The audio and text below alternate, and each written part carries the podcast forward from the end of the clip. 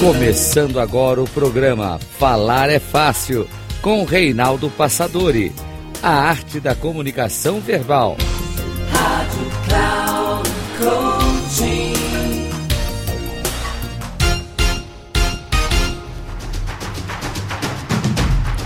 Olá, bem-vindo a mais um programa Falar é Fácil, a arte da comunicação verbal. E o tema de hoje é como enfrentar o medo de falar em público aproveitando de uma live, tive o prazer de participar com o Carlos Cruz da Bravende. Então, vamos a esse assunto tão importante que vale a pena a gente refletir sobre ele.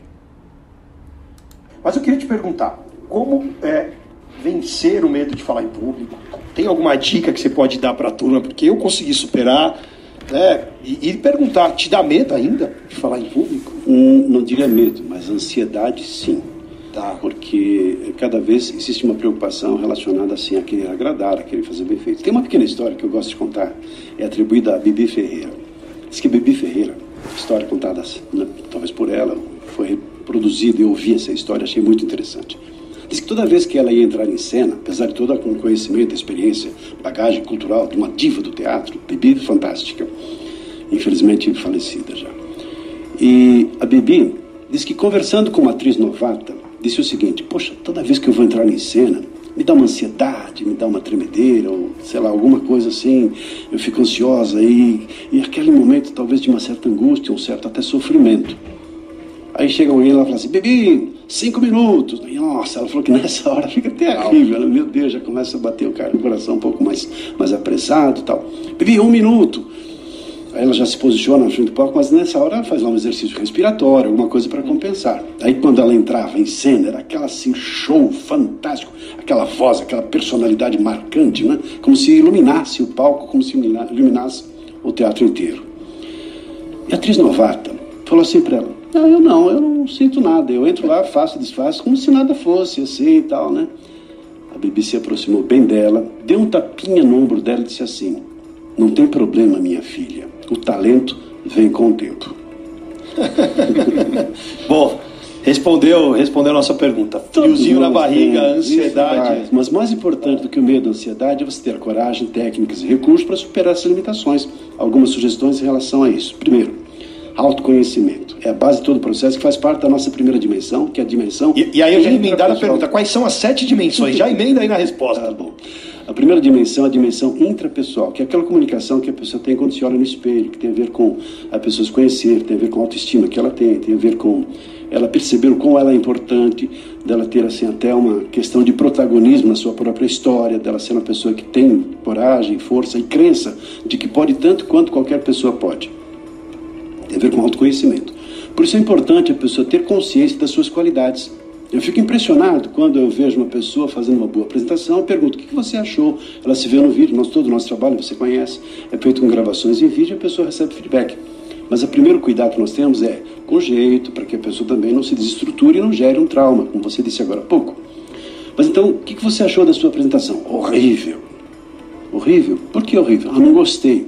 Tá bom. Veja de novo, gostaria que você prestasse atenção na sua voz ela vê, ouve, tal, tal. O que, que você achou? Da... Claro, do lado de fora estamos observando variações de volume, dicção, eh, tonalidade, tem expressão da emoção, tem uma adequação, uma espontaneidade, como você também citou agora há pouco.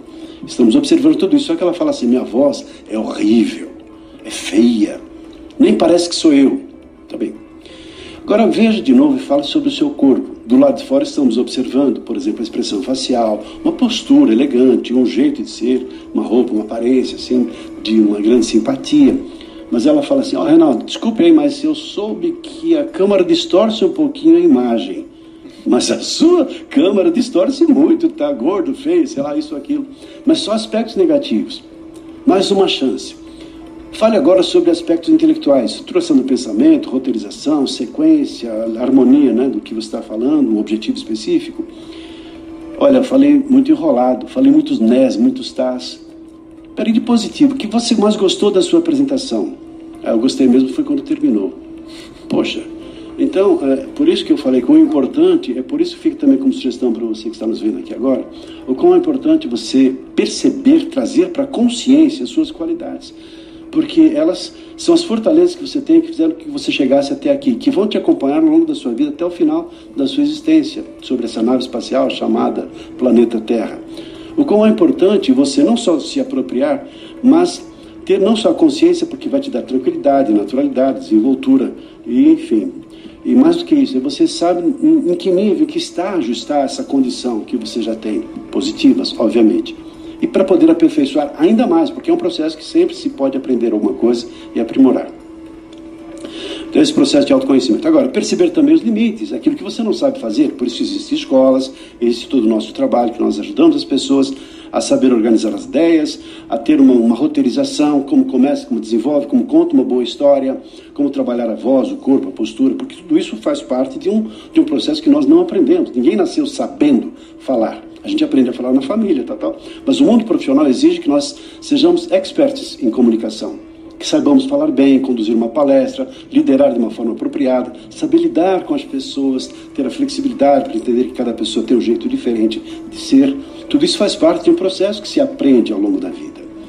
Então, quanto mais você se conhece e percebe que já tem qualidades, percebe também seus pontos negativos e trabalha os pontos negativos, é claro que isso já te dá mais segurança.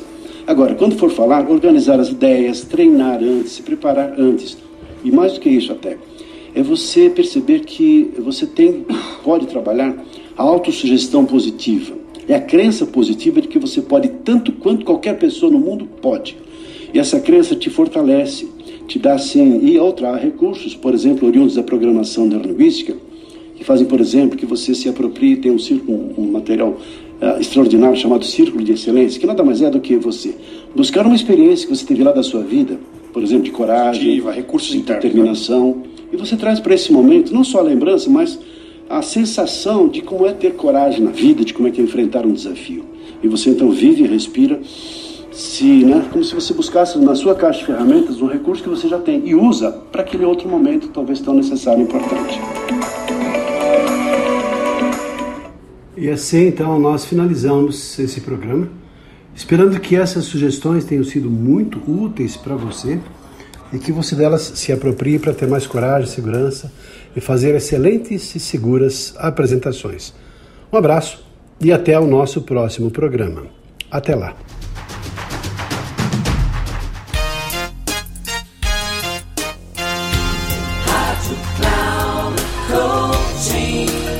Chegamos ao final do programa Falar é Fácil, com Reinaldo Passadori. A arte da comunicação verbal. Rádio Cloud.